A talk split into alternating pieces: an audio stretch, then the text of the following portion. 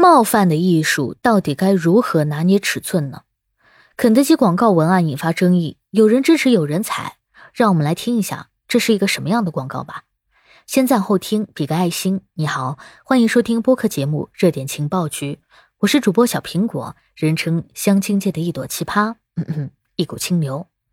六月十五号，肯德基在朋友圈推出了一个广告。这个广告的文案呢是这样说的：女生说：“大叔，你是不是在偷拍我？”大叔说：“起开点，姑娘，你挡住肯德基疯狂星期四的二维码了。”截图显示啊，该内容由肯德基内部员工发布，疑似在蹭近期广州地铁偷拍事件的热度，却明显弄巧成拙，失了分寸。那肯德基这个广告的争议点在哪儿呢？虽然说广告营销需要热度，但是不少人依旧认为啊，这种玩梗的方式太过低俗了，把一个严肃的热点事件变成了搞笑的营销广告，让品牌深陷舆论漩涡，根本没有起到任何宣传作用，甚至是起到了反作用。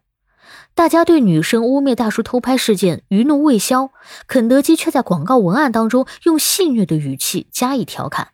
你看啊，有网友就说了，说肯德基，你不会以为你这广告很幽默吧？如果你肯德基不需要女顾客啊，你直接说，你为什么总是娱乐女性、娱乐化偷拍这么严肃的事儿呢？你这是恶意营销和玩梗，你这是必须得道歉。侬脑子瓦特啦！你文案组得开除，别招男运营了。你别想次次拉女性背锅。既然你肯德基这么喜欢结合社会热点啊，那最近男扮女装进澡堂偷拍的事儿，你也来结合一下吧。还有网友说。哦，去你家吃饭点单是不是还需要蹲下去啊？是不是还需要竖起手机扫码啊？不过呢，也有网友认为啊，这个广告是为了提醒大家保护自己，不要随意诬陷，顺便打了一波广告，哪里有问题啊？是不是过于玻璃心了呢？大家太敏感了吧？人家只是借机调侃一下，没有冒犯的意思，不要太上纲上线了，平常心看待，没必要破防吧？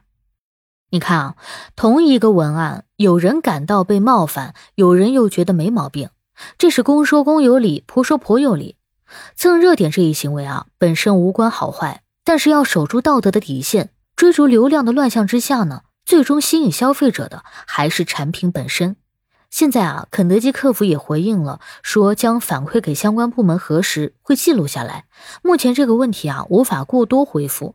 至于后续官方会不会回应此事呢？该工作人员称暂时没有接到有关通知。肯德基这个文案到底有没有问题呢？这热点蹭的有没有过界呢？这事儿您咋看？感谢收听，欢迎关注、评论、给个订阅。我是主播小苹果，我们下期见。